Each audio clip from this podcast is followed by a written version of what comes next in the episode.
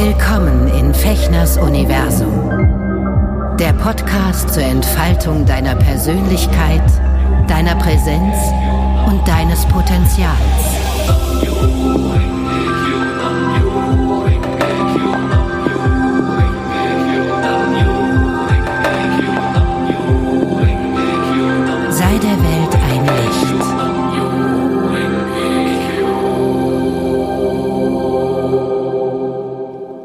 Hallo ihr Lieben, herzlich willkommen zu einer weiteren Folge von Eka Shushin im Herzen der Menschen Freude bereiten hier in meinem Podcast hier auf Fechners Universum.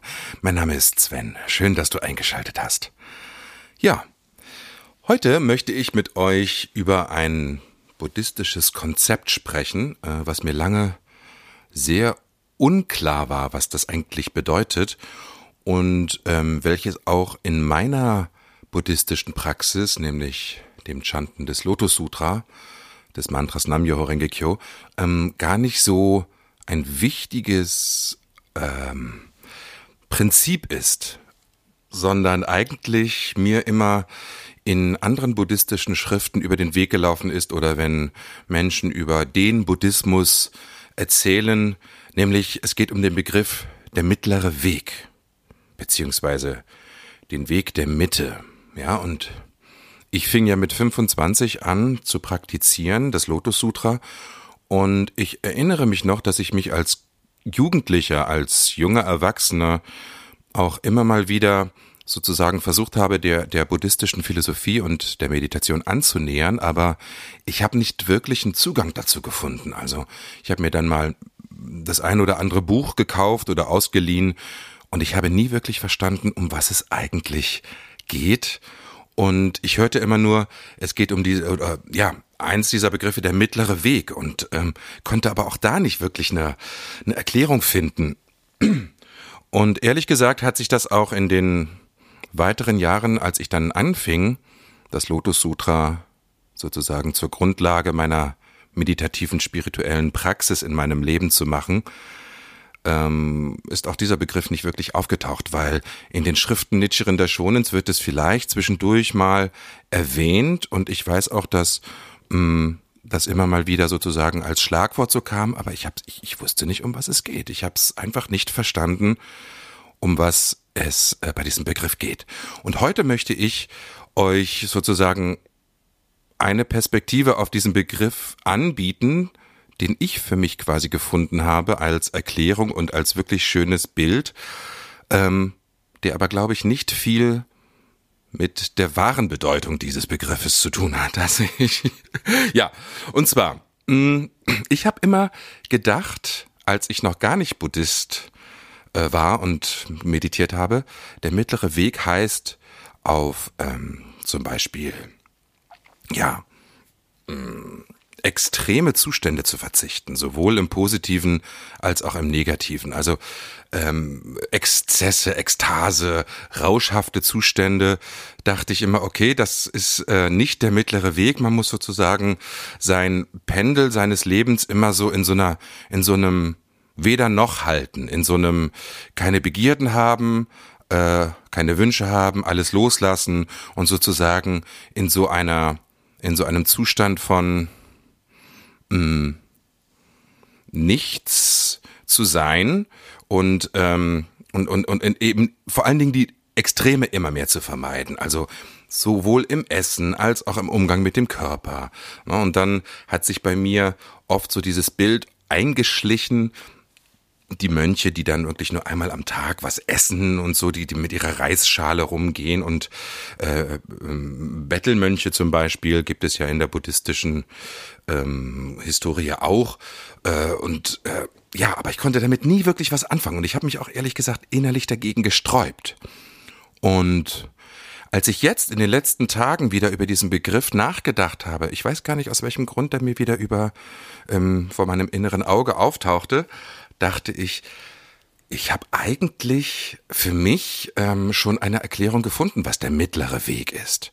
Nämlich, wenn wir uns das Mantra Nam-myoho Renge-kyo anschauen, dann ähm, gibt, ist das ja aus verschiedenen Schriftzeichen zusammengesetzt und zwei dieser Schriftzeichen sind Myo und Ho. Ja, die gehören zusammen, also Myoho.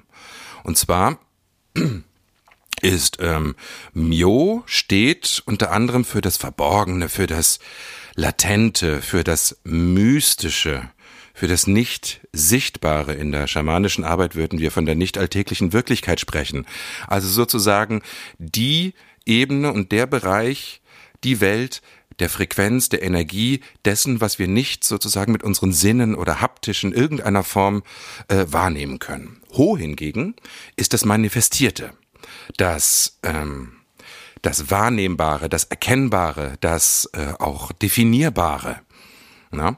Und ähm, was wir eigentlich in unserer Meditationspraxis machen, ist äh, in jedem, ja, in einer Regelmäßigkeit sozusagen von einer Welt, von der ähm, ganz realen, was wir als Realität bezeichnen, wobei jeder von uns ja seine eigene Realität kreiert und erlebt, äh, was wir aber allgemein als gesellschaftliches Zusammenleben im Hier und Jetzt bezeichnen. Na, wir fahren zusammen öffentliche Verkehrsmittel, wir nehmen am Verkehr teil, wir gehen zur Schule. Also alles, was wir sozusagen gemeinsam in einer Form, äh, in, in, in irgendeiner Art ein ordnen können und wo wir sozusagen etwas sehen und sagen können, ja, das ist grün oder so, ähm, das ist Ho. Das ist die eine Welt, in der wir uns befinden. Viele, viele äh, Menschen heutzutage befinden sich fast ausschließlich in dieser Welt, weil sie das andere ablehnen nämlich die nicht sichtbare Welt, die mystische Welt. Und da spreche ich jetzt nicht von irgendwie so einer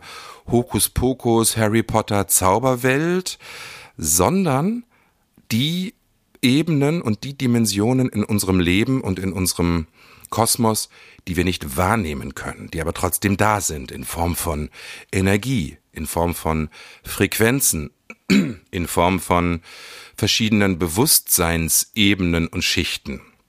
Und das finde ich sehr spannend, weil äh, für mich ist meine Meditationspraxis immer, wenn ich chante, eigentlich dieses in das Mystische mich hineinbegeben, loslassen, in das Nichtsichtbare, in dieses reine Feld, das omnipotente Feld des des äh, Nichts, was aber eigentlich omnipotent ist und in diesem Nichts alles enthalten ist. Das sogenannte Ich bin, ja, das Meer des Ich bin.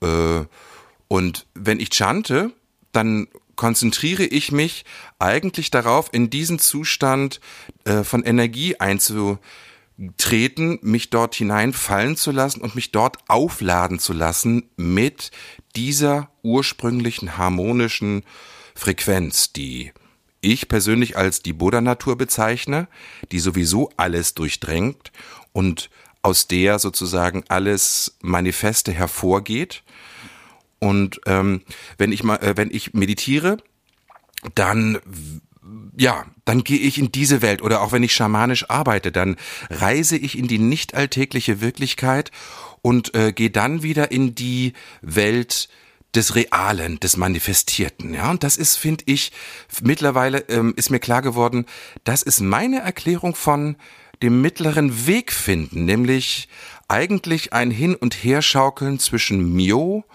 und Ho. Na, es heißt ja auch in diesem Mantra Nam Myoho Renge Kyo.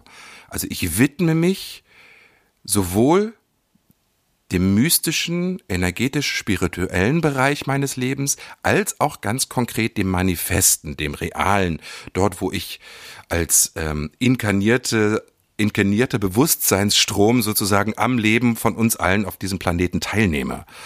Und das finde ich ganz schön, dass äh, der mittlere Weg sozusagen eigentlich ein regelmäßiger Austausch ist, genau wie ein- und Ausatmen ja auch sozusagen ein Hin und Her ist, so ein sich bewegen, so, so ein Schaukelrhythmus. Tag und Nacht, überall findet man in der Natur sozusagen diese, diese, diese Wechselbewegung vom hell zum Dunkel, zum Warm, zum Kalt. Ähm, und das ist eben in der Meditation für mich mittlerweile, ja, meine ganz persönliche Interpretation. Also ich möchte da nicht irgendwie sozusagen jetzt äh, sagen, dass der mittlere Weg, dass das das bedeutet, aber ich habe festgestellt, wenn wir beide Hälften oder beide Seiten des Lebens mh, mm, annehmen und uns in beiden wechselseitig immer wieder hin und her bewegen, entsteht ein Lebenszustand, so kann ich nur von mir sprechen, in den letzten äh, Jahren immer mehr von Ausgeglichenheit, von guter Energie, von gutem, von einem guten Lebenszustand, wo ich in beiden Welten mich sehr, sehr wohl fühle. Also Myo und Ho, dieses, ja, im Prinzip ähm, das Schaukeln in beiden Welten hin und her. Und im Lotus Sutra ist ganz schön, weil dort wird auch eine Situation erklärt, ähm, weil dort wird erzählt, der ursprüngliche Shakyamuni Buddha ähm, sozusagen lehrt und erzählt die Inhalte des Lotus Sutra und irgendwann wird in diesem Lotus Sutra beschrieben, dass er und alle Zuhörer, die dort anwesend sind, in die Luft gehoben werden. Man nennt das auch die Zeremonie in der Luft, die unabhängig von Zeit und Raum geschieht. Also, ne, die ganze Versammlung, die im Lotus Sutra quasi dem Buddha zuhört, wird in den Zustand von Myo versetzt und danach, als der Buddha fertig gelehrt hat, äh, wieder sozusagen auf dem Adlergipfel zurück äh, gebeamt und dann geht jeder in seinen Alltag und setzt das um. Das ist ganz interessant, dass auch die Quantenphysik, ohne da jetzt ins Detail gehen zu wollen und auch da bitte nicht festnageln für die Wissenschaftler unter uns, aber ganz grob umgerechnet äh, ist sozusagen mittlerweile klar, dass es das Atom, wie wir das vielleicht damals in den 80er Jahren noch in der Schule gelernt haben, im im Physik- oder Chemieleistungsunterricht, äh, ähm, dass es das gar nicht gibt, sondern ähm, die Quanten zeichnen sich dadurch aus, dass äh, sie einmal als Welle erscheinen, beziehungsweise wahrgenommen und gemessen werden können und auch als Teilchen. Ja, auch da ist wieder sehr spannend. Einerseits Myo, das Nichtsichtbare, die Frequenz, die Energie, die etwas durchdringt, die sich dann manifestiert als Teilchen und dann quasi sozusagen aus dem aus der Ich Bin-Frequenz, der dem Urgrund, die Hin Hindus, die die Vedanten würden sagen, ähm, aus dem Brahman entsteht Atman, der Seelenfunke aus diesem omnipotenten Meer des Nichts, um dann sozusagen wieder in den latenten Zustand überzugehen. Auch Schlafen und Wachsein, Leben und Tod äh, sind quasi immer wieder diese Schaukelbewegung und das regelmäßig ähm, zu machen und das zu üben und sich dessen auch bewusst zu sein, ist mittlerweile für mich ähm, eine sehr, sehr schöne Erklärung des Weges der Mittle, des mittleren Weges. Und eben, es geht überhaupt nicht darum, in keinem dieser, in keiner dieser beiden Welten irgendwas äh, mir zu verbieten oder meine meine ähm, Leidenschaften äh, zu unterdrücken. Nein, es geht darum, sie zu erkennen und immer wieder, wenn ich ein Thema habe, wo ich merke, das tut mir nicht gut, weil ich zu viel ungesundes Zeug esse oder so, äh, dass ich dann in dem Zustand von Myo, wenn ich chante, mir das anschaue und gucke, was ist denn jetzt weise für mich, ähm, wie kann ich das ändern, wie kann ich da an meinem Karma arbeiten. Also immer wieder dieses Hin und Her, idealerweise morgens sich Zeit nehmen für die Meditation, abends sich Zeit nehmen für die Meditation. Und dann schafft das im Laufe der Jahre einen Lebenszustand, den ich ehrlich gesagt jetzt nach 25 Jahren regelmäßiger Meditation nicht mehr missen möchte. Und ich möchte euch inspirieren und euch einladen ähm, und euch fragen, was ist denn eigentlich eure Möglichkeit und was habt ihr für Tools, ähm, dieses Schaukelns zwischen den Welten. Also ich finde auch dieses Bild so schön. Der mittlere Weg bedeutet, mit beiden Beinen in zwei verschiedenen Welten zu stehen. Ja. Der ganz große Vorteil ist, und da möchte ich jetzt enden mit einem Zitat, ähm, ich kann es nicht wortwörtlich, aber sinngemäß, von Nichiren Daishonin, der damals im 13. Jahrhundert in Japan das Lotus Sutra auf das Mantra Nam-Myoho Renge-Kyo reduziert beziehungsweise konzentriert hat. Reduziert kann man gar nicht sagen, weil in diesem Mantra ist das gesamte Lotus Sutra enthalten von der Information und von der Energie her. Ähm, der hat nämlich einen Satz gesagt über Shakyamuni Buddha und das finde ich sehr schön und das ist der große Benefit, wenn man zum Beispiel diese Meditation macht oder sicherlich aber auch mit, mit vielen, vielen anderen Meditationen, wenn man das regelmäßig macht. Er sagte nämlich, das Besondere an Shakyamuni Buddha, an dem ganz ursprünglichen historischen Buddha, der damals die Lehren nach, seinem, nach seiner Erleuchtungserfahrung in die Welt gebracht hat und äh, seine Schüler unterrichtet hat. Das Besondere an Shakyamuni Buddha lag in seinem Verhalten als Mensch. Ja.